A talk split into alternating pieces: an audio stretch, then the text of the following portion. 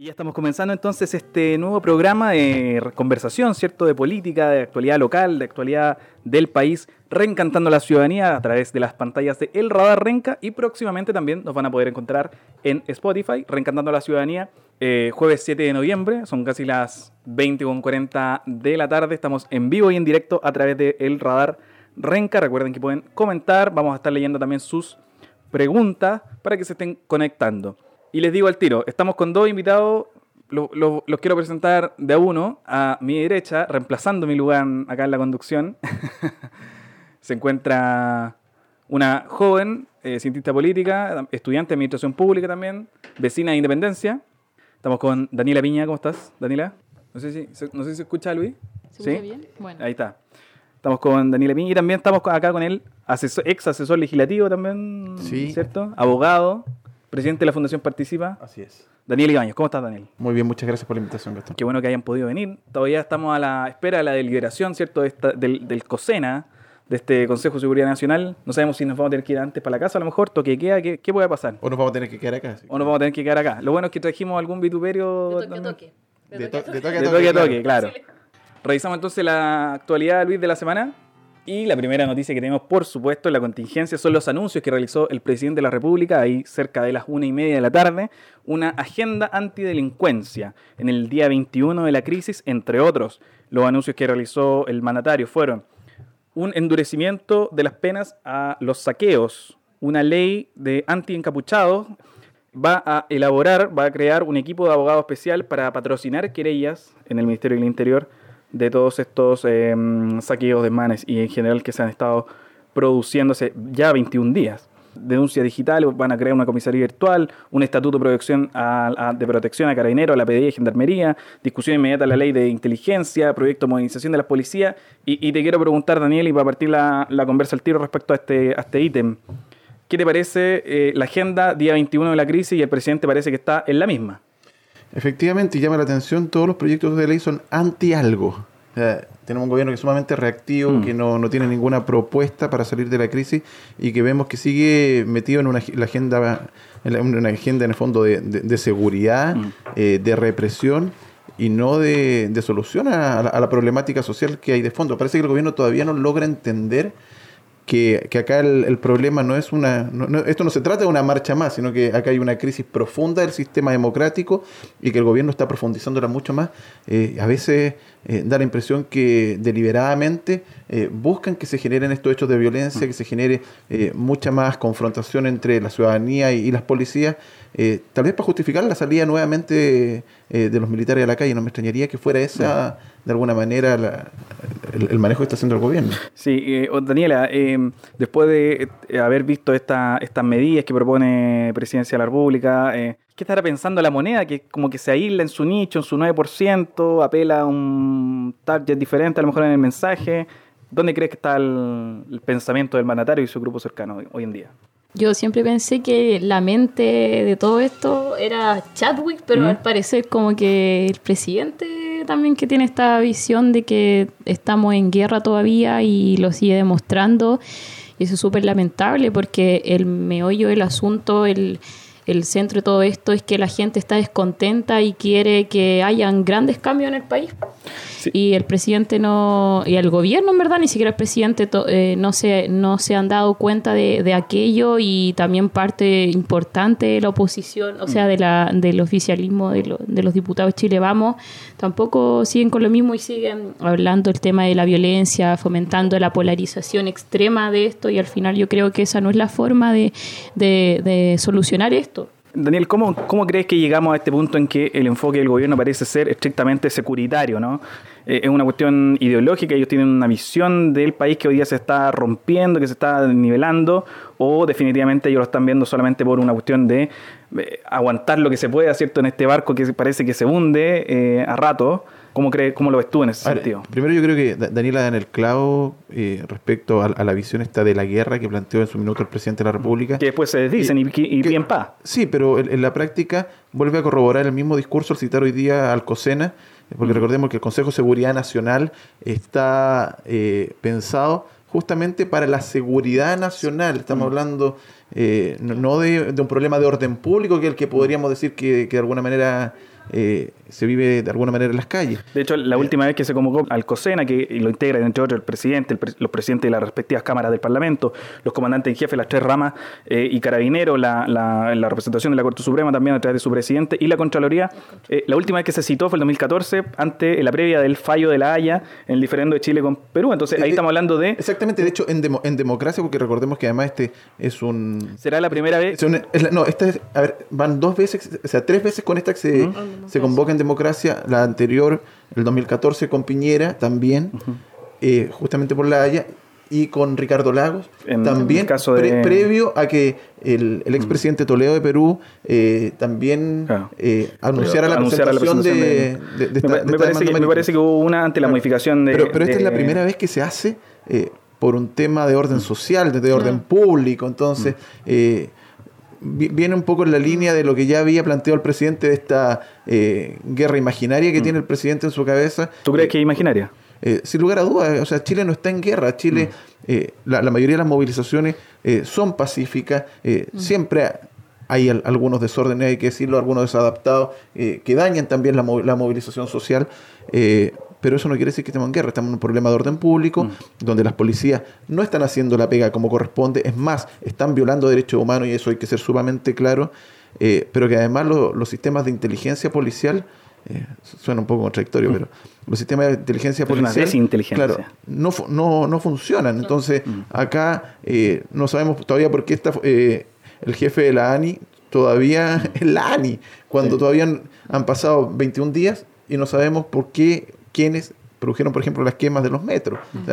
entonces vemos que acá claramente hay un tema ideológico de seguir manteniendo esto, de, como dices tú, aguantar lo que más se pueda, eh, porque pareciera que con unas chauchas más, unas chauchas menos, arreglamos un poco el problema, pero la verdad es que es que esta vez no, no basta con, un par de bonos para calmar la ansia de la ciudadanía. La ciudadanía hoy día eh, no está peleando un bono, y eso es lo que el gobierno no quiere entender, está peleando por dignidad. Mm. Y ese es un tema que es mucho más profundo y que requiere un debate mucho más amplio.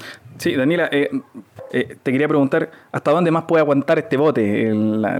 ¿Hasta dónde más puede llegar la presidencia? Porque hace algo que como, como señal política es súper fuerte. A lo mejor desde la práctica llamar al COSENA no, no, mm. no, no, significa mucho, pero, pero ¿hasta dónde puede aguantar el gobierno con 21 días de movilización fuerte en la calle? Algo que parece que no decae, un movimiento ciudadano muy fuerte eh, y un gobierno que parece que no, se mueve lo suficiente. ¿Qué tanto puede aguantar? En otros países ya habrían caído este, eh, este gobierno a lo mejor. O sea, el presidente Piñera dijo que él iba a renunciar y, y los apoyos tampoco se dieron mucho como para, el tema de, de pedirle la renuncia realmente a Sebastián Piñera. La verdad es que, siendo sincera, no sé si eso realmente hubiese solucionado todas las cosas. Todos queremos también que se vaya Sebastián Piñera, pero creo yo que en democracia no es la, la forma como no sé si correcta, pero la forma más institucional de, mm. hacerlo. aún, cuando estemos en un, aún cuando estemos en un periodo de eh, excepción política, ya podemos decirlo. Claro. Sí, la verdad, sosteniendo que el presidente de la República tiene que eh, mantener, digamos... Lo que pasa es que hasta el momento como han estado las cosas, que son eh, graves, bastante graves, han violado derechos humanos y el gobierno no le ha dado al clavo de que realmente Sebastián Piñera esto se lo está tomando como un niño chico y que está diciendo, no, estas personas se están tomando esto como que están en contra mío y no es así, la mm. verdad, no es... yo creo que ni siquiera en contra del gobierno de él, o, eh, es una parte, lo que pasa es que a él le tocó en este gobierno eh, todo el descontexto social y político que se venía acumulando de años, o sea Sí, ahora, Daniela, tú, tú mencionabas que em, no estabas a favor de a lo mejor la, la, posibilidad de que el presidente renuncie, ¿no? Como, como un quiebra institucional potente. Y, y también esta idea de, de, que como que el presidente le toca azarosamente, ¿cierto?, el estallido social. ¿Tú cómo, cómo es tu visión ahí respecto a eso, Daniel? ¿Tú crees que al presidente le toca por suerte, porque estalla una cuestión que ya no podía más, o también el gobierno hizo bastante en ese sentido? Yo, yo creo que, que este es un tema de arrastre. Yo creo que todos los gobiernos eh, han sido de alguna manera responsables esta eh, democracia protegida, mm. eh, estos acuerdos que, la ciudadanía todavía desconoce que, se gestaron para... Y, muy favorecidos por esto. Claro, que en el fondo están todo amarrado por, por, la Constitución, Jaime Guzmán lo decía claramente, o sea, da lo mismo quien gobierne. Mm. la Constitución lo que iba a hacer, según la visión de Guzmán, era que el que gobernara lo hiciera como si lo estuvieran haciendo ellos. Y es lo que en la práctica eh, terminó pasando. Eh, claro, hubieron algunas mejoras. El 2005 eh, se lograron eliminar eh, de alguna manera Algunos enclaves. algunos enclaves Tú, autori- tú- mismo señalabas la- autoritarios. el, el caso del lago en el caso del, del Cosena. Antes del lago eh, faltaba que hubieran dos, que generalmente eran dos militares, que, se autoconvocaban y, y llamaban al, al Cosena. Claro, exactamente. Entonces, claro, hubier- hubieron algunas Los senadores designados. algunas mejoras, senadores designados, eh, la, la regulación del COSENA, Mm. eh, hay, hay un montón, pero en el fondo el... Hoy tenemos un Cosena consultivo, mira. Claro, pero la, matriz del sistema político-económico chileno no se ha podido tocar. eh, y básicamente por los cobros. El otro día Marcela Sabat decía, no, es que nosotros no hemos gobernado. Claro, o sea, ellos han gobernado dos periodos. Pero, cuando, pero las mayorías que, que ha tenido la centroizquierda tampoco han permitido eh, Claro. Eh, hacer, Bueno, han, hacer- han- hacer los han- cambios. han Y- y podi- han- además- han logrado hacer, por ejemplo, llevar adelante proyectos importantes de la agenda en el caso de Bachelet, que fue más, un poco más reformista de la Claro, anterior. pero, pero también hay que decir pero que tampoco han que- podido lograr. tampoco- y tampoco una, la mayoría que tuvo en, en ese minuto la, la expresidenta Bachelet fue una mayoría bastante Claro. relativa. Eh, la democracia cristiana, los parlamentarios la democracia cristiana, yo creo más bien Y los parlamentarios, por- porque, porque el pueblo demócrata cristiano yo creo que piensa bastante distinto. Eh, no sabíamos muchas veces si estaban en la oposición o, está, o eran en el oficialismo. O sea, una de las trabas importantes para que no hubiéramos discutido de verdad el, el tema constitucional fue la democracia cristiana. Y hay que decirlo con todas sus letras. O sea, los parlamentarios de la democracia cristiana, principalmente los Walker, eh, Fuad Chaín, entre otros, fueron una traba constante para que se discutiera el proceso constituyente y terminamos con un proceso constituyente que terminó siendo un gran focus group eh, que permitió que la ciudadanía de alguna manera planteara lo que quería, pero donde la presidenta de la República no tenía el piso político para eh, avanzar un poco más y terminó con un proyecto de ley que el presidente Piñera termina retirando. Daniela. Bueno, igual ahí hubieron otros sectores que se opusieron, el mismo Frente Amplio y todo. eh, ahora hablan de nueva constitución, pero en ese entonces también criticaban harto el proyecto de, la, de Michelle Bachelet porque decían que era un, pro- un proyecto del gobierno, de la concertación, que estaba mal hecho. Y la verdad es que nadie preveía que esto iba a pasar en un futuro. Bueno, nadie puede leer el futuro y menos en política, pero eh, en política también es importante saber cuándo actuar y, y la verdad es que gente de la academia, sociólogos, gente, eh, ya se veía venir esto. O sea, o sea no Parece se veía que solamente venir ahí en- cuando, en, cuando en la iba a clase explotar. política no se habían dado cuenta. Porque Claro, la calle- la calle, pero perdón, la pero calle, la encuesta, por ejemplo, salió una encuesta desigual en el año 2017 y ahí e- eran muy graves la, la- las cifras que decía. La gente realmente se sentía muy discriminada, sentía que el, el- el modelo económico era muy discriminador, muy desigual. La gente quería más dignidad, más justicia social y la verdad y, la, y las cifras eran bien eran bien tajantes habían como eh, discriminación por género por sexo raza etnia Bueno, etcétera y ¿Para qué, decir la cantidad de informes nadie, internacionales claro. del mismo PNUD, del Programa Nacional Sí. Unido para el Desarrollo, de la CEPAL, Claro. que advertían esto? eh, no decían va a haber un estallido social, No. pero sí decían las condiciones políticas, las condiciones Claro. políticas, sociales y económicas de los chilenos eh, están en una dirección Claro. muy distante de lo que podemos de- llamar una sociedad en paz o en cohesión social, ¿cierto? En- Es que yo, yo, yo- yo creo que en el fondo la clase política eh, sí sabía lo que venía. O sea, como tú bien señalas, hay varios informes del PUND que, que confirman en el fondo este- que se estaba gestando una crisis social, que el- los niveles de desigualdad Chile es uno de los países más desiguales del mundo, eh, Claro. pero también le acomodaba. O sea, Claro. un, un país donde, eh, a diferencia, por ejemplo, los argentinos no reclamábamos, eh, Mm. nos conformábamos con un par de marchas que finalmente no cambiaban nada, porque además la gente terminaba votando por los mismos que, Si o es sea, que marchaban, con- contra la Mm. FP y los que votaban Claro. terminaban votando a favor eh, de los que apoyaban la FP. Entonces también había una, una dicotomía ahí entre el sentir ciudadano y los que efectivamente votaban finalmente.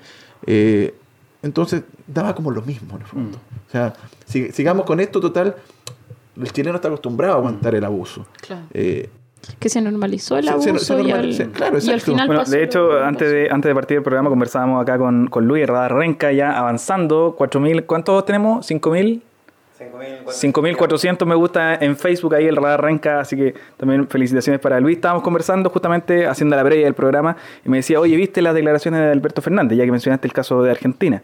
Eh, y a Argentina siempre lo critican los empresarios, porque dicen, es el país menos propicio para hacer negocio, para que crezca, para que haya desarrollo económico, ¿no? La, como la- el cacho de- es como el cacho de América Latina en términos uno- económicos, claro. ¿cierto? Ahora, Argentina tiene sus cuestiones bien propias. El Banco Central no es autónomo, eh, tienen un, un, modelo cierto de, de agroexportación todavía. Entonces, bueno, ahí tienen ciertas particularidades. Pero Alberto Fernández, el presidente electo de Argentina, con una importante mayoría, digamos, ciudadana, no alcanza el 50%, pero eh, una, una mayoría importante, le saca muchos puntos a un presidente que lleva cuatro años.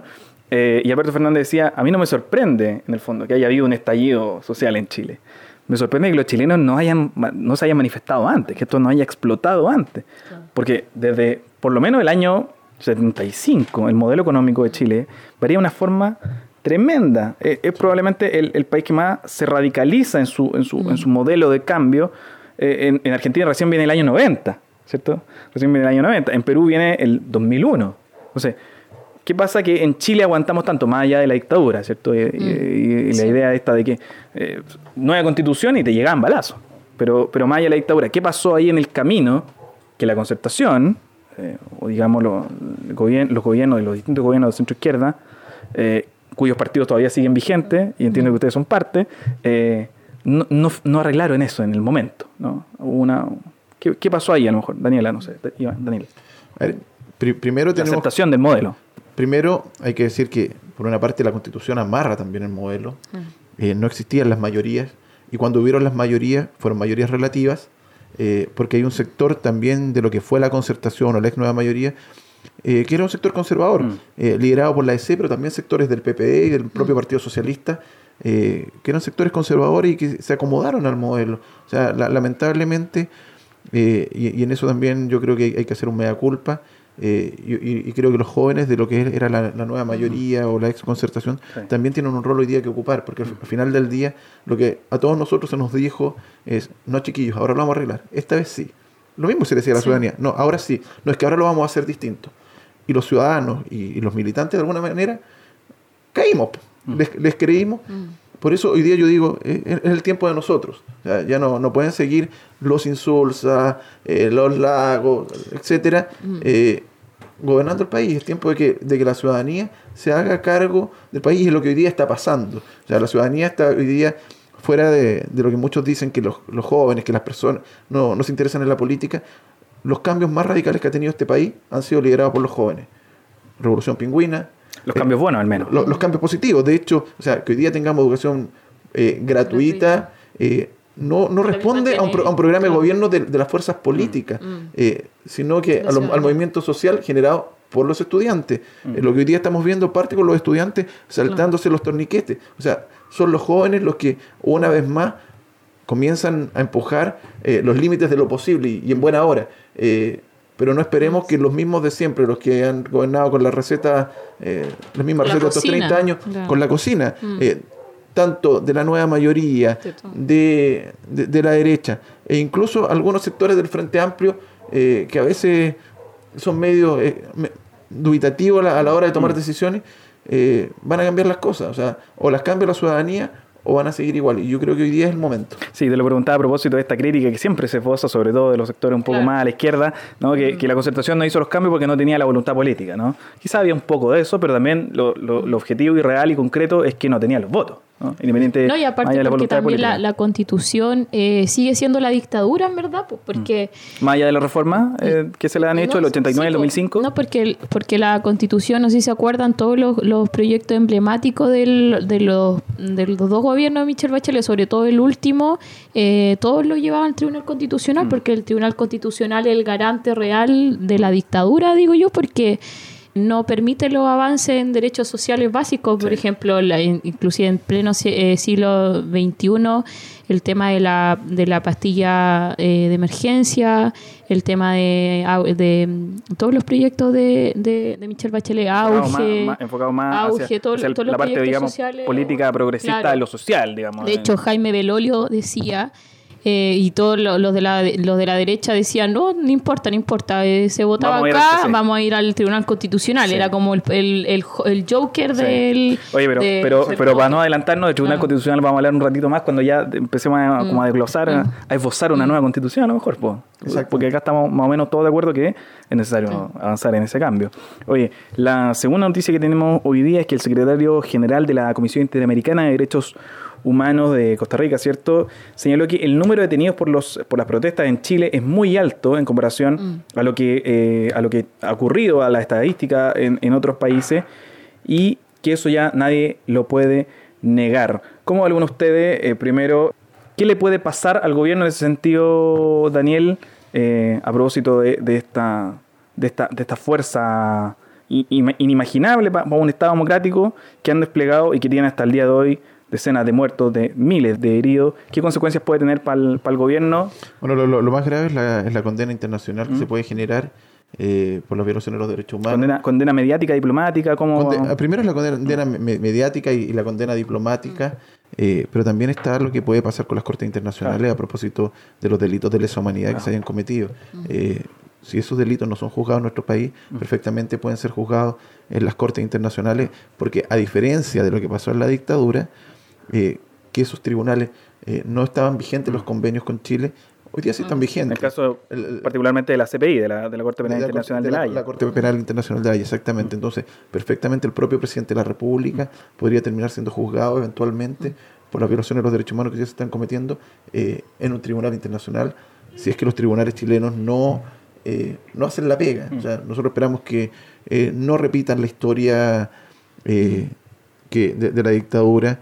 Se, ven que, que ha cambiado un poco el Poder Judicial eh, y que sí se condenen las violaciones a los derechos humanos, porque además hay que decirlo, son violaciones que son sistemáticas, no son hechos aislados como el gobierno ha tratado de señalarlo, cuando mm. eh, vemos la cantidad horrorosas de personas que han perdido sus ojos eh, por ir a manifestarse, cuando vemos niños maltratados por carabineros, cuando vemos mujeres y hombres que han sido violados en recintos policiales, eh, acá vemos que hay un tema que es sistemático y no que responde a que a un carabinero, mm. a un oficial del ejército mm. eh, se arrancó con los tarros, sino que acá hay algo que es sistemático y que el gobierno también está dando carta blanca, sobre todo cuando el presidente habló de guerra, le dio, dio, carta blanca al ejército, a las fuerzas policiales, eh, para hacer lo que quisiera. Sí, Daniel, a, propósito de eso, en la última estadística que tiene el Instituto Nacional de Derechos Humanos, esto es ayer a las 12 del día, eh, decía que habían instalado 219 acciones judiciales,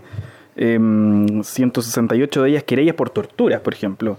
Hay, sí, hubo ah, en toda esta crisis, en estos 21 días, ha habido 5.012 detenidos, 786 mujeres, 3.524 hombres y 549 menores de edad, niños, niñas y adolescentes. Y también tenemos 1.778 heridos en hospitales, 41 por disparos de bala, 519 por perdigones, 338 por armas de fuego no identificadas y 35 por balines. Y lo, y lo más preocupante, y lo dijo el presidente de la Sociedad eh, de Oftalmología de Chile, hay 177 personas que han perdido sus ojos. Eh, que es una cifra que, él decía, no, si sumamos todos los conflictos de, de protesta social del mundo de los últimos 14 años, Chile es como la mitad. No, y lo otro es que era un periodo de era un periodo de tiempo mm. de varios años. Nosotros en dos semanas quedó la, mm. la embarrada. El Instituto de Derechos Humanos ha presentado el doble de querellas de lo que ha presentado. Desde la de hecho, el, presidente de la Sociedad Oftalmológica mencionaba el caso de, de, países que están en constante guerra como Siria, Irak, Irán, y ni siquiera ellos tienen la misma cifra que nosotros tenemos. No estamos, hablando, no estamos hablando en ese sentido de solamente de protesta social, sino que estamos hablando de guerra. Claro, ellos están en realmente. Sumando 14 años de guerra, Chile tiene la misma cantidad. Sí, bueno, para Piñera estamos en guerra, pero la verdad es que es demasiado lamentable mm. que haya pasado. Y en ese sentido, ¿qué tiene Chile o, qué tiene la policía, las fuerzas policiales y, de orden y, las fuerzas armadas, o, qué tiene a lo mejor la determinación del Ministerio del Interior, mm. que tenemos esta, esta cifra alarmante. Volvemos a lo mejor a un tema ahí que hay, hay algo ideológico detrás de eso, yo creo que eh, las fuerzas policiales y las fuerzas este armadas, faltaron realmente a su labor pública, a su labor real. O sea, eh, primero la labor de las fuerzas armadas en democracia es cumplir la soberanía nacional, entre otras, pero su mayor, su función principal es eso y no salir a dispararle a civiles, a personas, que inclusive habían personas que estaban pasando por la calle y y o sea, nada terrible, lo, veíamos ayer, por ejemplo. Los carabineros en, vez de defender los saqueos, ir a defender, no sé, por último va a defender los supermercados, va, a cuidar el capital, no sé, pero están disparando en la calle a, a tiro limpio no corresponde Mm. tampoco. Nosotros lo vimos ayer en Renca y a lo mejor nos gustaría tenernos un par de minutos en eso. El día martes en Renca se realizó una manifestación de tipo pacífico en, en la plaza de la comuna, alrededor de las 12 de la- del día, ¿cierto? Por escolares, estudiantes secundarios principalmente, que, en, en el que hubo algún tipo de incidente, ¿cierto? La fogata, ¿cierto? El, el piedrazo, la bomba lacrimógena. Pero ayer yo creo que vimos una, un- una, una escalada de violencia en la plaza desde las 10 de la mañana hasta las 11 de la noche. Tuvimos anoche incidente en la Plaza de Renca. Tuvimos 22 detenidos, 5 carabineros heridos, esto según cierto la cifra del mayor. Eh, tuvimos en la mañana una temprana fuga, no sé si vieron la imagen, yo les mandé a los dos el, el hilo de- del, del Twitter. Tuvimos fuga en los liceos, eh, entre ellos el Duoc, el, el Cumbre de Cóndores Oriente y el Poniente, el Industrial de Renca, el San José, entre otros. eh, fuga de escolares porque querían protestar. Porque el día anterior le habían tirado lacrimógena en sus colegios, en los patios de los colegios. No estamos hablando de que eh, había una, una detención en la reja, un cabro que estaba tirando piedras. No, Carabinero lanzó bombas lacrimógenas y perdigones al interior de los colegios. De ahí tuvimos, en, en el caso de Brasil con Picuña, tuvimos un minuto de silencio en Kaiser, terrible tragedia también, que, que luta a los renquinos con, con cuatro vecinos y una persona sin identificar Sí. hasta el día de hoy. Tuvimos también una protesta fuera de la tenencia de los Velázquez, por ejemplo, ¿no? para pedir el cese de la represión excesiva a los estudiantes y también para esclarecer estos hechos de la bodega de Kaiser, que todavía, lamentablemente, y en el radar Renca tuvimos la primicia ese día lunes. Eh, no pudimos seguir investigando, estábamos en toque de queda, no- lamentablemente no estaban los recursos a lo mejor disponibles, pero en, en- en el caso de Kaiser todavía no está esclarecido la, la causa de muerte de estas Claro. personas. Así que también hubo una manifestación en ese sentido. Y de ahí vino eh, el despelote total, podemos decirlo. Yo, yo les compartí las imágenes, eh, tuvimos 22 detenidos, decenas de heridos que no fueron al SAR, porque hay muchos que les llega un perdigón y se van para la casa con el dolor, pero no te acercáis al recinto asistencial, muchos de ellos, y nos comentaban, por temor a ser detenidos en el, en el SAR. No van a, vaya a atenderte, está el carabinero afuera, hoy tú estás con un perdigón, para adentro. Tuvimos eh, 60 personas que fueron atendidas en el municipio, que funcionó como una especie de posta de emergencia. Seis lacrimógenas en los patios del municipio. Esto yo no sé si en otras partes se ha dado en, en municipios que son atacados con bombas lacrimógenas desde, desde afuera, desde el lado de la, de la comisaría. Tuvimos observadores del Instituto Nacional de Derechos Humanos. ¿Y sabéis qué es lo, lo más preocupante? El mayor de carabineros, de Renca, ustedes lo vieron, una foto en que el tipo aparece disparando a los jóvenes, a los estudiantes secundarios. Y después aparece en Mega, una especie como de, de, de- de lavado, de lavado de imagen, ¿cierto? De barnizada de, de los hechos de, de ayer, muy preocupante. Victimizándose también. Victimizándose que le habían atacado a la comisaría, una turba que casi como que habían entrado, ¿no? Como, como, lo, como lo hacían en Argentina, ¿te verdad? Elías, Sí. Luis de Elías, este dirigente sindical, que rompieron una comisaría. Aquí no pasó eso, le, la apedrearon a la comisaría, ¿cierto? Él denuncia que hubieron bombas molotov. Eh, primero preguntarle dónde está el origen de la violencia. ¿Hay aquí responsabilidades compartidas uno u otro o, o como al- de alguna forma también Daniel lo, lo esbozaba hace un rato, em, hay también una- este juego, ¿no? la provocación, esta dinámica que a veces se, se vuelve como eh, carabinero de alguna forma permite un poco de violencia y después a ellos también les gusta pegar. ¿Cómo, cómo lo ves tú? A ver, primero, condenar a la violencia de carabineros. El, el mayor Juan Reyes no es un carabinero, es un delincuente. Y como tal, debiera eh, salir de la, de la comisaría de Renca. Y yo creo que el municipio debiera hacer toda la gestión ante el general director para, para gestionar su salida, porque no es posible que los niños de Renca, los jóvenes de Renca, eh, tengan que sufrir esa violencia mientras los carabineros de Renca se mueren de miedo para entrar a las poblaciones que están tomadas por los, por los delincuentes y por el narcotráfico. A nosotros nos parece sumamente preocupante eh, que Carabineros eh, tenga ese rol con la ciudadanía que se manifiesta legítimamente. Eh, no estamos diciendo que no tengan que ejercer la fuerza proporcional que tiene que ejercer Carabineros en su función cuando estas movilizaciones o estas protestas provocan daño, etcétera, y, se, y se- se sobregiran Mm. pero acá hay un exceso de fuerza, una fuerza desproporcionada, hay derechamente abuso. O sea, estamos hablando al final del día de niños. Eh, y eso es algo que por más que le laven la imagen en Mega o en cualquiera de los canales de, de- de los medios tradicionales que también han cumplido un rol Mm. eh, en, todo esto, un rol bastante Mm. grave y que, y que tiene que ver también con, con el monopolio de los medios de comunicación, no deja de ser un delincuente, porque para mí, o sea, el, el hecho que se ataque a niños de esa manera, con balines, con...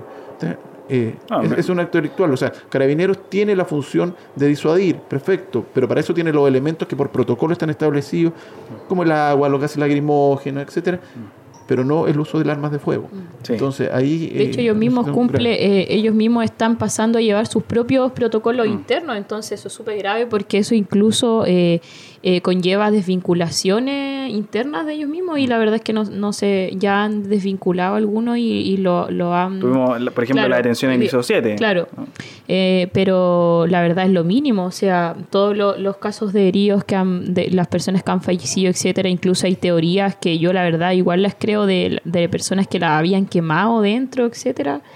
Eh, y hay, hay cosas en donde Carabinero actuó en conjunto con eh, personal del ejército y la verdad eso es súper lamentable porque al final están abusando, e, es, realmente un abuso y se están violando gravemente los derechos humanos y ellos están yendo incluso en contra de su, de su propio protocolo interno. Entonces, General Rosas también eh, yo creo que fue súper irresponsable al defender incluso mm. la labor de carabinero. entonces, claro, entonces ellos mismos están yendo en contra de su propio juramento interno de carabinero, de, defender la patria, al ciudadano. De hecho, tanto el general Rosas como el, general, como el ministro Blumel eh, son responsables. El accidental ministro Blumen. El accidental ministro Blumen, es eso. Eh, es responsable de lo, de lo que está hoy día ocurriendo, de, mm. esta represión. Eh, yo coincido contigo, uno, una vez, mm. con, la, Daniela hace un rato, uno habría pensado que esto era obra de, de Chadwick. Mm.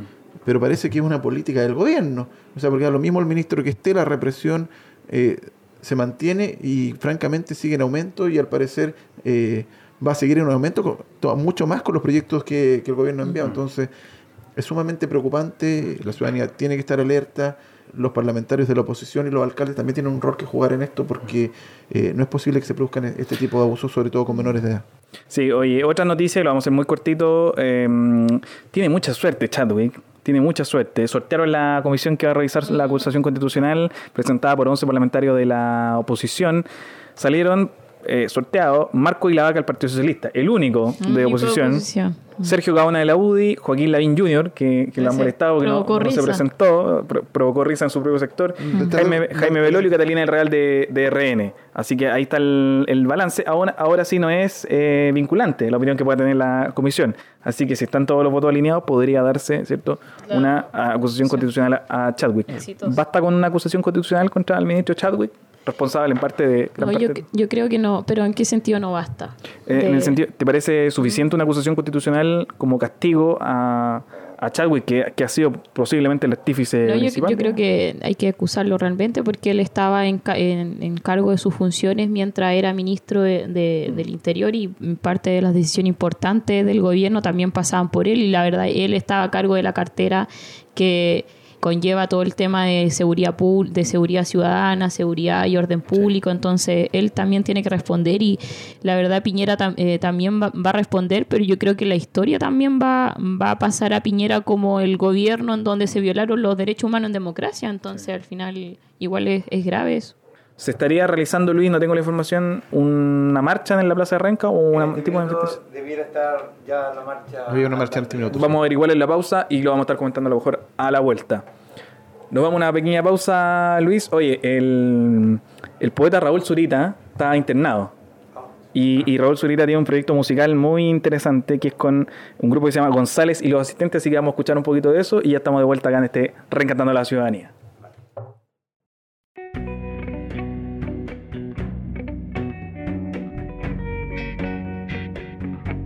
De agua. 1. A Paulina Ventos.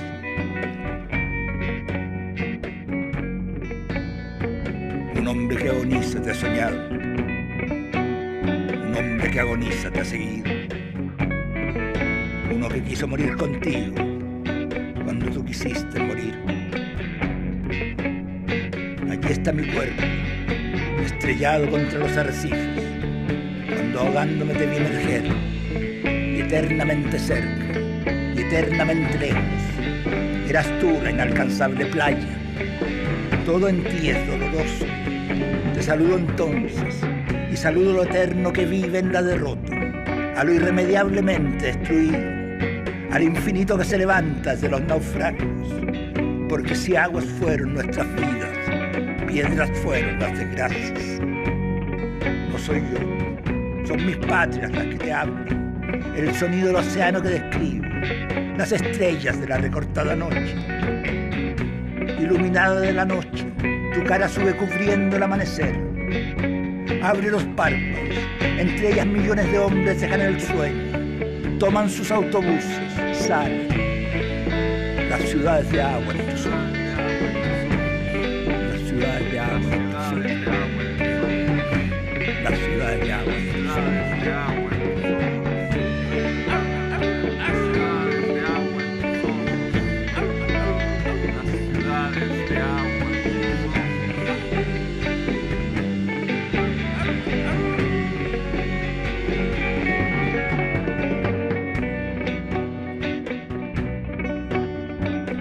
Ciudades de agua 2. A Paulina Ben. Todo en ti está vivo y está muerto. El fulgor del pasto en la aurora y el hilo de voz creciendo en el diluvio. El feroz amanecer y la mansedumbre. El grito y la piedra. Todo mi sueño se levanta desde las piedras y te mira. Toda mi sed te mira. El hambre, el ansia infinita de mi corazón te miro también en el viento, en las nieves de la cordillera sudamericana. Allí está la calle en que esperé que amaneciera.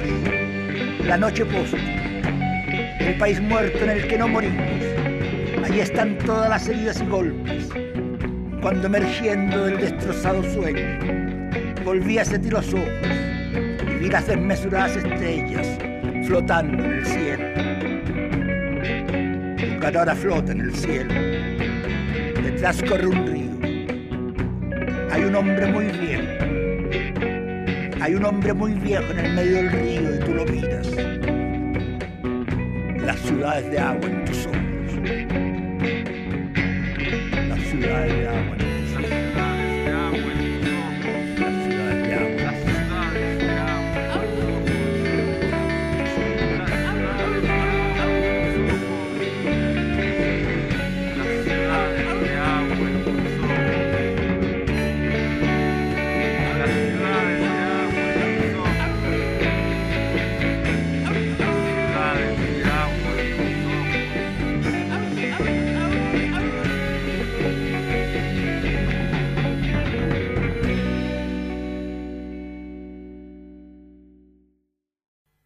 Y estamos de vuelta en Reencantando a la Ciudadanía, capítulo 21. Luis, ¿cómo se llama el, el capítulo? Única solución, nueva constitución. Única solución, nueva constitución. Mira, qué buen título también para el capítulo de este Reencantando jueves 7 de noviembre. Y estamos escuchando el sonido de un helicóptero que está mm, pasando por, por encima, al parecer, de la, mm, de la plaza de Renca, donde se estarían realizando algunas manifestaciones.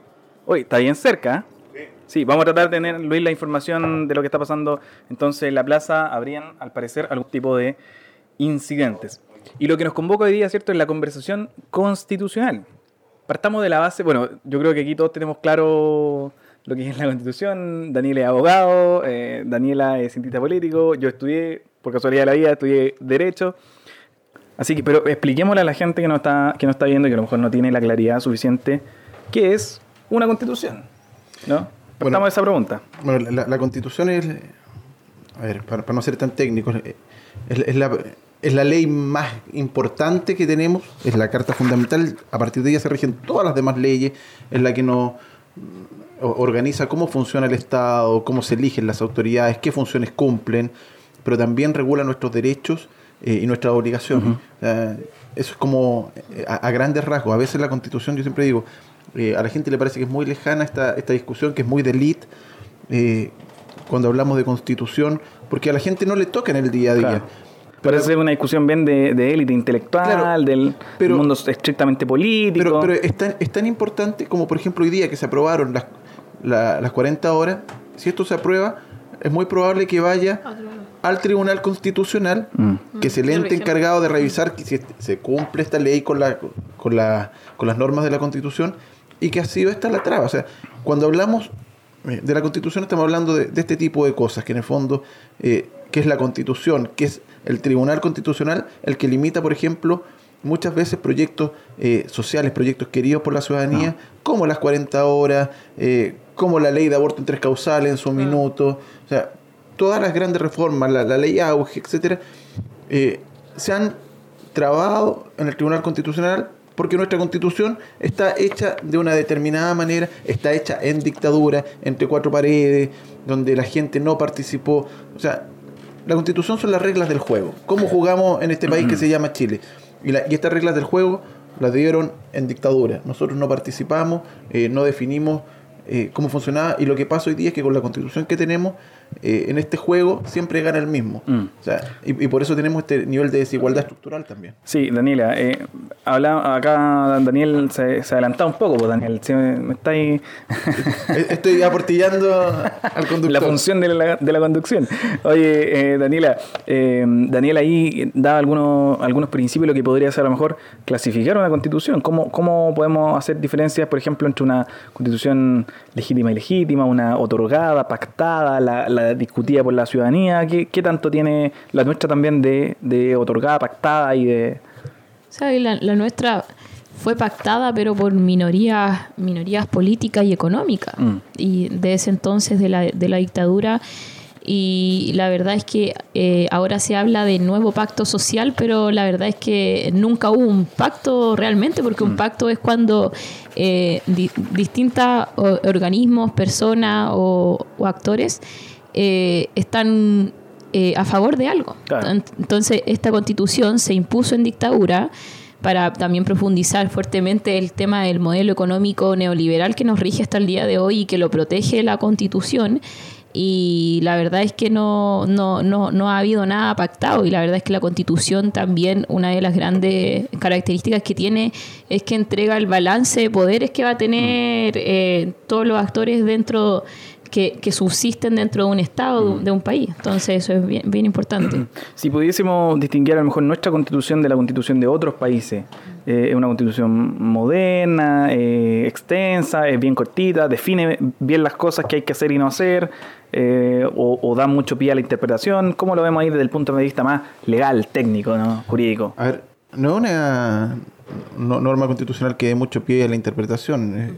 Eh, Es bastante literal en ese es, sentido. es- es bastante, es bastante literal, es bastante clara eh, y, y es bastante autoritaria además. Recordemos que eh, ha recibido algunos maquillajes democratizadores, pero, pero tiene un, un origen y una, y, una un trasfondo ideológico en su, en su formación, en su texto, eh, que proviene de, de la dicta- de, de la dictadura y con todo lo que con ello se llevaba. Como bien dice Daniela, eh, lo, lo que buscaba de alguna manera era asegurar eh, este sistema económico sin O sea, los chilenos somos los ratones de laboratorio de los Chicago Sí. Boys al, al instalar el sistema neoliberal que después se fue replicando en muchos otros países, pero eh, donde se ha vivido de la manera más brutal es, Mm. es absolutamente nuestro país. Y en, esa, en ese mismo sentido, Daniela, tu, tu precisión respecto a esta, esta, esta lógica que se da, o esta dinámica entre constitución y sistema político-económico, ¿no? Eh, ¿Qué tanto hay ahí esa, esa relación? Porque hay otros países en que la constitución es meramente un orden eh, político, esboza algunas cuestiones de principio de respecto, por ejemplo, al, al orden económico,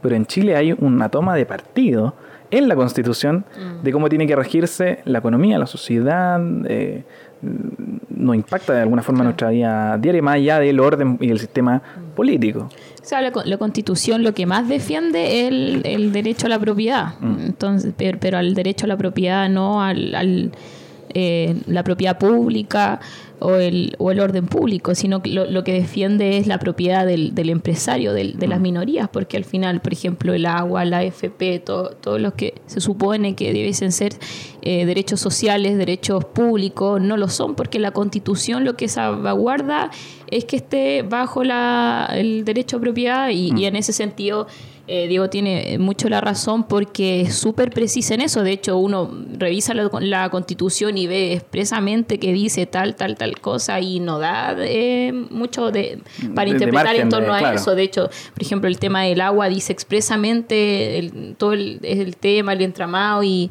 y eso es súper es súper lamentable, la verdad. Mm.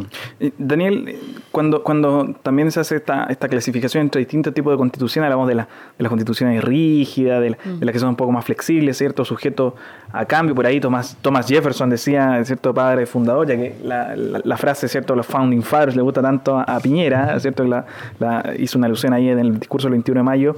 Eh, Thomas Jefferson decía, por ejemplo, y proponía esta idea de que las constituciones de Estados Unidos duraran 21 años, ¿no? Esta idea como de, de media, media hamiltoniana, a lo mejor, o, o- o de Monroe, que, que decían, cada generación se tiene que dar su constitución.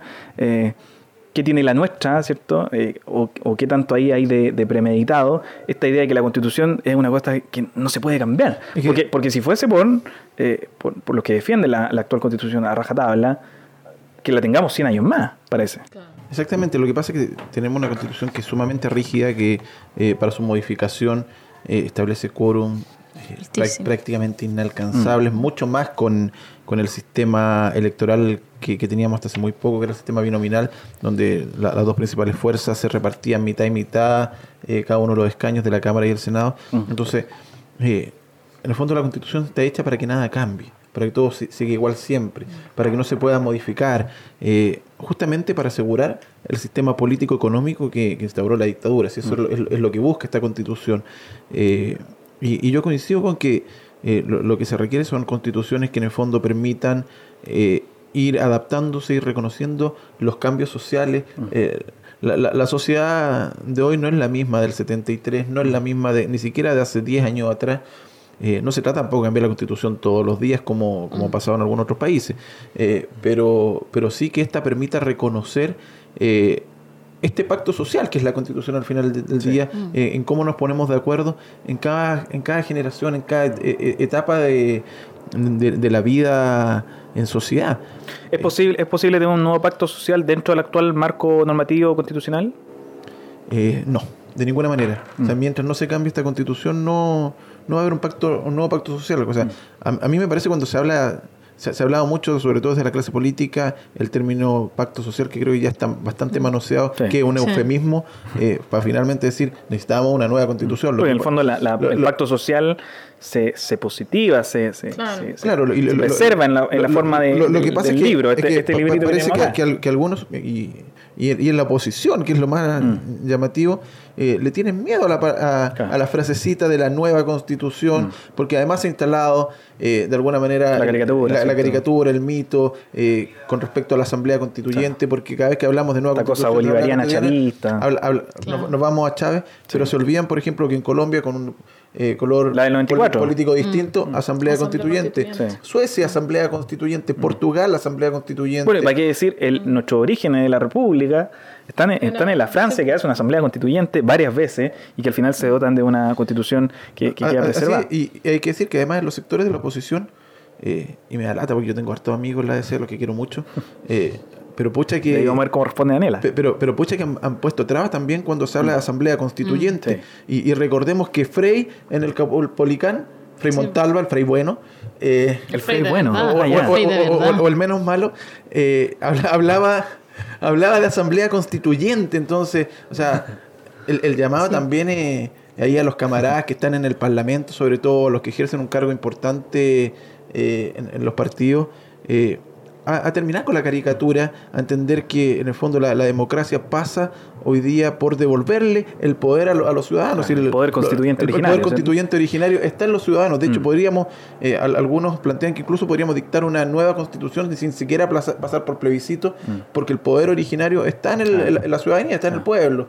Eh, otros son más La idea de la de- constitución de- espontánea, ¿no? La, Claro, otros la, son la constitución súbita que. Otros son más de la idea de, de la vía institucional. Claro. O sea, hay que buscar la fórmula, pero yo creo que sin lugar a dudas tenemos que apuntar a una asamblea constituyente que permita que todos nos sentamos parte. Oye, Daniela, primero preguntarte, eh, ¿coincides tú con Daniel en, en la posibilidad de una asamblea constituyente como un mecanismo válido, necesario, deseable para cambiar la constitución? Y segundo, eh, me gustaría llevarte un poco a lo mejor a, esta idea de por qué cambiar la constitución. ¿Solamente porque tiene vicios de origen o porque ya nos sirve para el nuevo marco, para, este nuevo mundo contemporáneo en el que estamos viviendo? Y ya podemos decir que estamos viviendo un, un- tardío capitalismo, ¿cierto? O sea, yo estoy a favor de que, o sea, no, yo hablo yo como personalmente, Bueno, igual eh, mi partido lo, lo que dice es que eh, se llame a plebiscito para ver si realmente la gente quiere, que la gente decida si quiere una asamblea constituyente o no. Entonces, Ahora, tú personalmente, te- yo sí estoy totalmente a favor de eso. De, de hecho, yo eh, eh, soy muy a favor de la organización de la sociedad civil y que realmente se fortalezca el tejido social y la participación ciudadana, que también lo- una de las cosas que no permite la constitución, de hecho, eh, es eso, eh, entramar realmente la democracia. Y la democracia, la verdad es que se nutre más cuando hay más actores eh, dentro y no solamente unas minorías políticas, económicas, que eh, deciden todo, eh, sino que la- las personas, o sea, ahora lo estamos viendo, la gente no, no se siente escuchada y la gente lo único que quería durante todos estos años era sentirse escuchada y que le tomaran en cuenta las cosas, o sea, todos los problemas que, que vive la, la- la gente, los problemas de pensiones, la educación de baja calidad, eh, todos los derechos sociales, etcétera. Todo eso pasa también por un marco constitucional porque la, la constitución es liberal y en ese sentido solamente o permite... No, bueno, en, en términos. Ah, es, sí, un sí. es una Sí, de- constitucionalismo liberal, claro. Porque permite solamente la. El, el, el centro de la, de la constitución es, es solamente salvaguardar el, el derecho a la propiedad privada y, al- y a lo económico. Tiene una, una visión más individualista. Claro, en es. cambio, un constitucionalismo social, que es lo que debiésemos avanzar, creo yo, que va a defender más al Estado para que el Estado pueda hacer también eh, eh, lo que re- realmente le corresponde al Estado. O sea, lo que ahora hacen los privados, por ejemplo, que entregan los servicios de AFP, de salud, etcétera, lo están haciendo mal. O sea, están lucrando, etcétera. To- todas esas cosas. eh, es importante también que la gente lo sepa en sus casas, que la constitución realmente importa porque el marco que, como dijo Diego, que salvaguarda todas las leyes y, to- y, y todo lo de la vida cotidiana que vivimos, todo lo que sufrimos, sufre la gente, está también eh, normado bajo la, la constitución que nos permite avanzar en ciertos derechos sociales básicos, en, en realmente buenos proyectos de, de seguridad social, etcétera. Entonces, mientras tengamos esta constitución eh, hecha en dictadura, yo creo que no ningún gobierno, por muy progresista que sea, va a poder avanzar mucho. O sea, Michelle Bachelet, el último gobierno, eh, fue muy progresista. Eh, yo soy muy defensora del gobierno de Bachelet. Bueno, acá Eh, también, por supuesto. claro, yo soy muy defensora del, del gobierno de Bachelet y, y la verdad es que ella tam- tampoco se podía hacer mucho porque todo llegaba al Tribunal Constitucional, pues entonces al final es el, el neutralizador de la Constitución, el neutralizador que sigue en dictadura, como el fantasma de la además es- dictadura. Es, importante que la, la Constitución, en el fondo, establece el esta- al Estado como un ente subsidiario. Eh, por eso, por ejemplo, eh, no, no aparece garantizado el derecho a la salud en nuestra Claro. Constitución, no está garantizado el derecho a la vivienda. Eh, son todo ese tipo de cosas las que hoy día se tienen que discutir para pasar, de- en el fondo, de un Estado subsidiario a un Estado de Derecho garantizado. a un estado a un estado social Un estado social, eso es lo primero. claro, de, de- de derechos garantizados eh, porque hoy día al final lo que hace el estado es aquello que el privado no quiere o no puede hacer Claro. Eh, Pero es más reactivo, más... Mm. cl- claro pero, pero en, el, en el fondo todo lo que la ley no, eh, Es negativo. no- no Claro. prohíbe y todo lo que el Estado no quiere entonces hacer. en el fondo. tenemos la AFP queremos cambiar la AFP no es inconstitucional Eh, queremos eh, cambiar la- el funcionamiento de la ISAPRE es inconstitucional Claro. entonces la constitución al final, se- yo, yo siempre digo, se mete en todo, se mete sí. eh, desde que uno se levanta en su casa, con eh, cómo forma familia, Mm.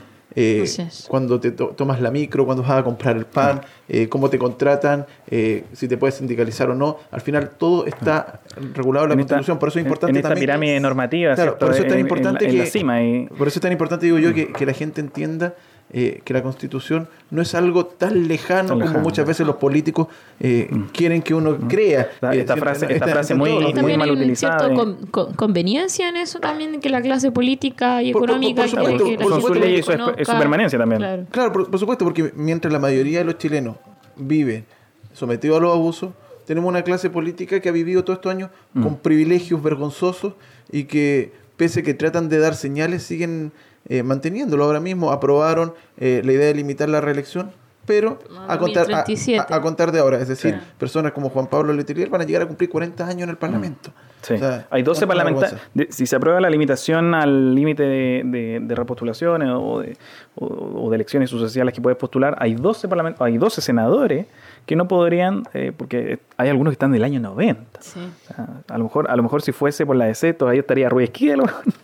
No, Pero, Oye, pero es que, no, pero- sí, antes, antes, antes de. eh, o el chico Saldía, claro. Eh, es rescatar esta, esta idea, ¿cierto?, de, la- de esta pirámide normativa, donde la constitución está en la cima, ¿cierto? Eh, nosotros hace un par de, de capítulos lo conversábamos y cuando yo me preguntaban cuál era mi idea, ¿cierto?, de, de cómo salir de la crisis, yo decía, hagamos la constitución, pero demos la vuelta, a lo mejor. Esta idea de que el, el poder constituyente originario, ¿cierto?, el- la ciudadanía, el pueblo, ¿cierto? Puede a lo mejor ponerse como eh, esta frase mal utilizada, ¿cierto? El chorreo, ¿no? El, el chorreo en lo económico, a lo mejor sería bueno que haya un chorreo en lo democrático, pero de las bases hacia arriba, ¿no? En, el, judaísmo, a lo mejor tú lo conocí un poquito, hay, un- dentro de la cabalística, ¿cierto? Judía hay un concepto muy, muy lindo que, que son las séfiras, ¿no? Los, los sefirot, que son como estas rendijas a través de las cuales eh, se, se- infiltra, ¿cierto? Lo divino, la luz. Eh, a lo mejor por ahí está también eh, la necesidad y la idea de, que la gente participe ahí a través de est- esta infiltración constante también de la institucionalidad, que se sientan Y me gustaría pasar al tiro a, la- esta dinámica que, que hemos planteado aquí. Somos cuatro y somos, cinco, así que ya podemos decir que estamos en un cabildo. así que vamos a- tenemos unas tarjetitas aquí que la producción, oye, mandó a hacer. eh, estas tarjetas vienen importadas. No, en verdad las hicimos con, lápiz y papel. Que tienen algunos conceptos constitucionales y algunas instituciones que las vamos a desparramar. No sé si me puede ayudar, Dani, a mm, esparramarla o desparramarla es la palabra, pero a desordenarla. Y, y, y ahora, sí que tiene, ahora sí que tiene que ser muy corto el comentario porque tenemos varias que, que ¿Es- revisar. ¿Es, casi un pimponeo? ¿Sí, no? Un pimponeo, Ya, sí. ya. Primera impresión, ¿no? Eh, ¿Quién quiere partir? ¿Quiere partir, Dani? ya. Ya. La Dani le va a tomar un... ¿Qué dice? Presidente de la República. La figura del presidente. ¿Cómo, cómo lo imagina en una nueva constitución? Tal como está Eh, ahora. Con menos poder. Menos Eh, poder. eh, un presidencialismo más, más, más equilibrado, ¿Mm? no, no, no con tanto poder que, por ejemplo, tengamos un presidente que nos declare la guerra todo- todos los meses. Y en ese sentido, eh, establecer a lo mejor una figura semipresidencial. ¿Cómo- claro, cómo de lo- hecho algunos han discutido sobre eh, adoptar un, un régimen semiparlamentario, Mm. pero la verdad yo creo que eso es un poco, poco realista para Chile, porque es un país que desde hace muchos años, desde la República, inclusive antes, somos un país profundamente presidencialista. Sí, entonces, la idea de una reemplazar, de- reemplazar el sí, rey por, el es, presidente, el ¿cierto? De En- hecho, se le decía al presidente eh, Claro. el rey. Sí, Cuando sí. existía ya la figura presidencial, se llamaba el una, rey. El una rey cuestión todavía- histórica. Pero bueno, es. 2019 a lo mejor podemos superar ya esa es. etapa. Luis, eh, Daniel, te, te iba a decir Luis. ¿Dónde lo- lo Daniel, dejamos? te invito Ah, a... no. No, eh, Ahí, la- Derecho a la salud. Derecho a la... Coméntenos, que, ¿cómo puede estar a lo mejor positivada el derecho a la salud en una nueva constitución? Primero garantizado. Se tiene que garantizar el derecho a la salud. Hoy día la gente no se muere por, por enfermedad, se muere El acceso, estamos... Se- No, no solo el acceso, la gar- garantizar el derecho a la salud. La gente hoy día no se muere de enfermos, se mueren de pobres. Se mueren porque no pueden pagar, Por porque, una porque, porque, porque tiene una lista de espera que a algunos ministros, como el que está hoy día, se le ocurre borrarla ma- maliciosamente. Eh, O hacer una ley para que, por ejemplo, si tienes un accidente en la calle, te lleven a la clínica de Las Condes y, y con un voucher le pagamos a las grandes clínicas Claro, porque y no fondo- mejoramos el sistema público. en, en el fondo lo que hoy día pasa es eso, o sea, el sistema público termina financiando al sistema privado en desmedro de los que más lo necesitan. Eh, cuando no tenemos cama, cuando eh, no, no tenemos remedio, cuando, lo- cuando los, los convenios, como el que eh, planteó el presidente, para que los remedios le lleguen más barato a la gente, son con las mismas cadenas que se coluden Claro. eh, y, le- le va- y- y finalmente el que les va a pagar esa colusión es el Estado. No, derecho a la salud garantizado, derecho a los medicamentos garantizados, eh, por lo menos para las enfermedades más costosas y más importantes. Oye, llegó, llegó un participante más al, al cabildo acá constitucional. Muy bien, Eh, Dani, te, invito a, a tomar algún Democracia. democracia, ese principio, ¿cierto? Que- Muy- una muy bonita palabra para un, un politólogo. Eh, má- más, democracia. Eh, mucha, mucha más democracia, que sea realmente representativa, que sea rica en, en la ciudadanía, que realmente la ciudadanía tenga una amplia participación y que, y que no solamente se, se llame una democracia electoral de Claro. que la ciudadanía solamente va a votar, no, o sea, que la ciudadanía realmente ponga temas sobre la mesa, que haya un verdadero Mm. contability que se llama en ciencia política, que realmente que La exigencia, la ¿cierto? de la exigencia hacia los representantes. Sí. Oye, ¿y qué pasa? Entonces, se queda corto el artículo cuarto de nuestra Carta Fundamental que dice Chile es una república democrática. Claro, o sea, no se queda Eh, corto, o tiene basta- razón. o ¿Qué tanto ahí hay que, que avanzar? Porque Lo- lo- lo que pasa la es que- declaración que está. la Es verdad, lo que claro, avanza es la calidad de la es- es la democracia. declaración del, del tipo de gobierno que va Claro, a tener. claro. Eh, pero lo que tenemos que avanzar, creo yo, es desde esta democracia excesivamente representativa a una democracia participativa, donde, Claro. donde los ciudadanos que sea puedan- representativa y además Ya, participativa. claro, donde los ciudadanos puedan tener iniciativa de ley, donde podamos tener referéndum revocatorio, donde podamos tener acceso a plebiscito, por- está por a ahí, plebiscito está por en, ahí. en lo- en los temas en los temas importantes donde donde Dios, a veces no hay adelante. donde a veces no hay acuerdo. Te eh, saltaste como 10 láminas. ya me voy a quedar No, pero bien, bien. El referéndum revocatorio. Y que bueno, eso también hacer la, la analogía entre de representación y participación. A lo Claro. mejor ahí entre las dos puede salir una amalgama Claro. muy positiva. Eh, Daniela. había esa- ah, no, olvídalo. Eh, cantidad de parlamentarios. Eh, un tema súper controversial, la verdad, porque yo no sé si realmente se solucionarían todos los problemas si uno reduce la, la cantidad de parlamentarios. No, pero ¿cómo lo ves tú? ¿Hay que Claro. aumentar? ¿Hay que disminuir? No, de- no, no, no hablemos, que no hablemos de eh, dieta Eh, parlamentaria. No, yo creo que hay que... Porque, hay que- porque hay por que- ejemplo, hay, hay países que dicen, bueno, queremos que el Congreso sea más representativo, aumentemos la cantidad de parlamentarios. No, pero por ejemplo en Italia bajaron la Sí. bajaron el, el- la cantidad de, Mm. de escaños y, y votaron la, la mayoría votó a, a favor de todo oposición Mm. Sí, oficial pues, hubo un referéndum ahí también. claro, sí. hace, un, hace un par de años, la, la legislatura de Renzi, me acuerdo. Yo, yo diría en eso Congreso unicameral. Yo creo que, que- que es sumamente necesario. Eh, más, más que, más- ¿Sirve el más- Senado hoy día o es un escollo ahí, una, una trampa, un, Lo- un bache en el camino? O sea, es, pa- es para- cosa, es cosa de ver cómo los proyectos de ley duermen en el Senado. Un Senado que además es bastante flojo. El Senado funciona en sesiones. Ahora lo en- hemos en visto más. en Y en la Cámara más cara de- también. ¿Ah? En la y, Cámara más y en sesiones de sala funcionan eh, martes y miércoles. Los jueves no sesionan, a diferencia de la Cámara de Diputados. Y las comisiones los días lunes. Y sería todo.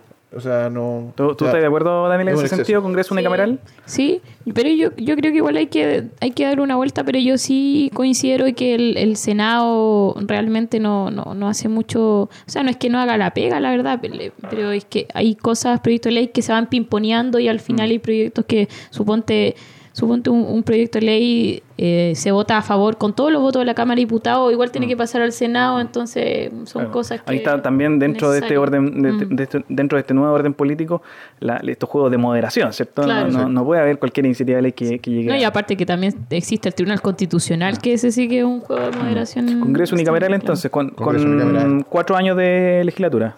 Cuatro años de legislatura. ¿Y cuántas reelecciones? Una máxima. Una máxima. O sea, dos, O sea, dos periodos. Dos ah, ya, periodos, perfecto. dos periodos, ocho años Sí, más que suficiente. Ya. Entonces te invito a sacar una y, y. Daniel después saca una y ahí ya. Derecho a voto, edad. ¿Te, te parece muy fome? No, me, me- me parece súper atractivo. Yo creo que los jóvenes tienen que tener. Porque si no podéis sacar otra. No puedo sacar otra si quieres, yo feliz, pero creo que, que, que los jóvenes tienen que tener derecho a, a ¿Cuántos votar. años? Yo creo que la discusión está entre los 14 y los 16 años. 14 años. Sí, Mira. o sea, hoy día la responsabilidad penal está en los 14 años. O sea, si tú eres, Sí. si tú eres lo suficientemente responsable para asumir eh, un delito, o sea, creo que también puedes ser responsable para asumir la, la- la posibilidad de elegir a, a tu representante. Pero yo iría incluso un poquito más allá del voto. Yo creo que se debiera garantizar la participación política de los jóvenes, a lo menos en los consejos municipales. Pero Eh, ¿Eso, en forma de cuota, por ejemplo? Claro, por ejemplo, el sistema de cuota, la elección. Por ejemplo, Pe- Perú hace un tiempo. Cuota de participación, no de elección a lo mejor. Claro, Perú implementó hace un tiempo, por ejemplo, la ley, la ley del concejal joven, que establecía una cuota eh, que permitía en el fondo que los jóvenes se transformaran en concejales y pudieran representar. ¿Y por qué no? O sea, si son los jóvenes, lo conversábamos hace un rato, los que han movilizado este país, los grandes cambios Sí. eh, positivos que ha tenido. Entonces, creo que sería Votos jóvenes, entonces, Daniel a favor. a favor. Igual a, a favor. Daniela.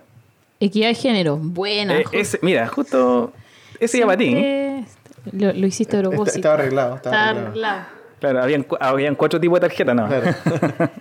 Bueno, falta mucho, la verdad, para que haya equidad de género, pero total, totalmente a favor. Y, por ejemplo, la, la constitución también tiene hartas cosas ahí que, que juegan contra. Por ejemplo, el tema, el mismo tema del, del aborto, Mm. todo eso. El mismo tribunal constitucional es garante de ciertas ideologías también, porque al final tú puedes decir, no es ni siquiera por orden público o algo Claro. que tú vayas a decir que no hay derecho a, a- al aborto.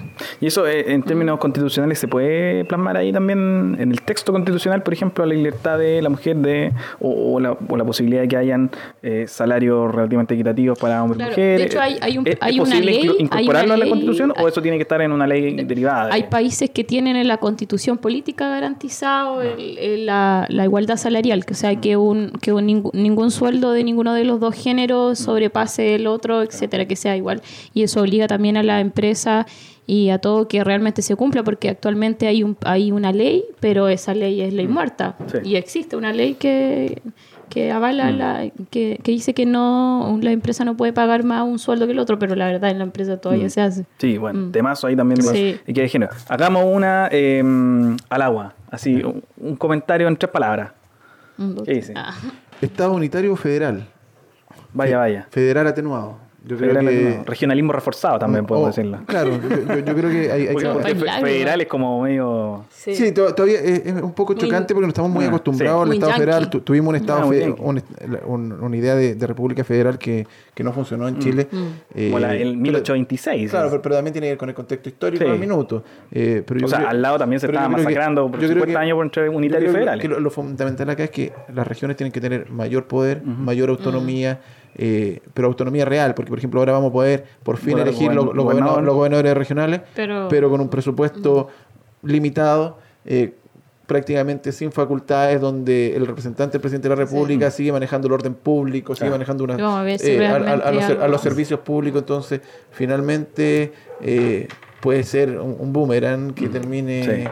eh, eh, Bueno, mal ahí está también. Federal, at- federal atenuado instituto. creo que hay reforzado. yo, yo creo en un federalismo claro. ate- atenuado donde Mm. la- las regiones puedan tomar decisiones donde las regiones eh, los impuestos los impuestos, Tributaciones- los impuestos tributa- eso puedan decir, ¿Tributación en. Santiago o en la región? en la, En la región. en la- en la región Pero no, no genera eso también problemas ahí también con, con, por ejemplo, vamos a tener regiones súper ricas y regiones súper pobres. Claro, pero, ¿Qué pero- tanto de pero- pero- se, puede, se puede- se puede hacer que, claro, un- una parte importante quede en cada una de las regiones y la otra se, se- se distribuya, ojalá no como el fondo como municipal, Sí, o sea, que haga- haga- hagamos esta vez la- la- las cosas bien. Eh, pero, pero sin lugar a dudas hay que fortalecer las regiones, porque además, o sea, si vemos hoy día, incluso por el bien de, esa- de la región metropolitana, hoy día ves la región metropolitana, que todo el mundo se está instalando en la región metropolitana, porque en el fondo el desarrollo, el progreso, el trabajo está acá. La gente de regiones no migra y no- para y acá no- y no también. está llegando a las regiones. Sí. Eh, hay que eh, Sí, hay que verdad. apuntar a la región, hay que fortalecer, por ejemplo, Aysén y Arica, que Yo son que además ge- importante. geopolíticamente importantes y hoy día no lo hacen. Argentina tiene poblada toda su Patagonia, nosotros no. Y eso... eh, No, del lado, un del tema lado- del lado de nosotros tenemos, por un tema geopolítico. tenemos es fiordos, islas preciosas, pero al otro lado tenemos un polo turístico como el Calafate, por ejemplo. Entonces, ahí también tenemos una discusión. Ya, y ahí te pasaste, sí, de las tres palabras. Ya, Se Daniela, la, la última, la última al agua. Me gusta. ¿Yo? Al agua, sí, igual cuatro- o cinco palabras. Eh, igualdad ante la ley.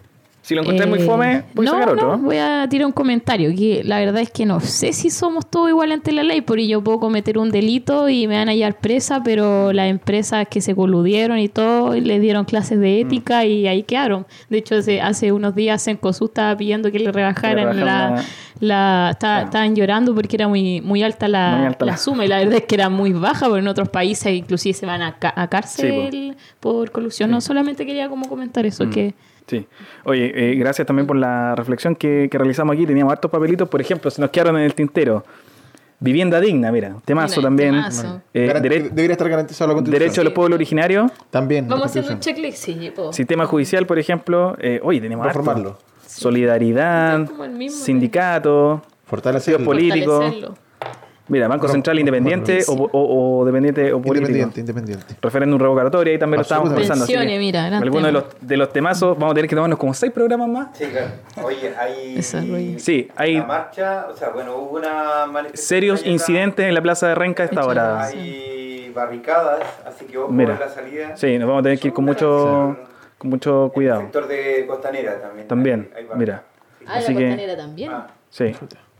Así que vamos a tener que poner en fin. ah, Por acá escuchábamos cacerolazo también en el sector. Así es. Ojalá que, Pero no, bueno, ten- ojalá que no eh, eh, tengamos gentería, así que, es. que Carabineros Así se comporte a la, a la altura A la altura. y que el mayor saque la cadera renca, por favor. O sea, Sí. que, que se hagan cargo Bueno, las autoridades políticas de el, el mensaje. No, no se me pueden ir sin que le haga una pregunta a cada uno muy cortita. Ahora sí que, por favor, muy cortita. ¿Qué onda, Farca? ¿Tú fuiste asesor de Farca? ¿En qué Sí, está? para bien o para mal. ¿Tení, tení algún tipo de contacto con él? Porque ahora yo lo veo muy derechizado. Eh, lo perdimos. ¿Lo perdimos? Lo perdimos. Ya. Eso nomás. Eso Fue nomás. Progre, fue un gran progre.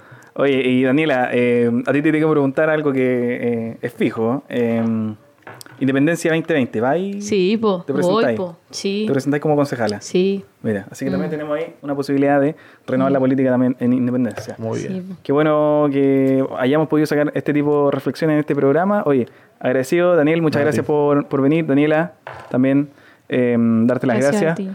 Recuerden que van a poder estar viendo este, escuchando este capítulo en nuestro podcast en Spotify. Gracias por la sintonía. Sabemos que hay muchos que están en la plaza y que no nos pudieron ver hoy día, pero ahí lo pueden también estar chequeando en, los- en los próximos días.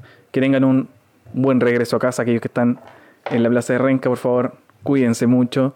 Eh, y a todos aquellos que nos están viendo a través de la señal, nos despedimos.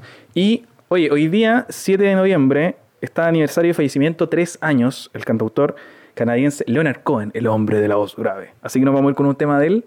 Esto fue Rescatando la Ciudadanía. Participen en los cabildos. Participen de los cabildos, sí. Estén atentos ahí también. Va a haber una consulta ciudadana en diciembre. Por ciudadano. Y ahora hay en Cerro Colorado hay uno, así que... Mira, así que ahí van a, van a poner inscribirse. Nos vamos con Leonard Cohen. Esto fue Reencantando la Ciudadanía. Chao, chao.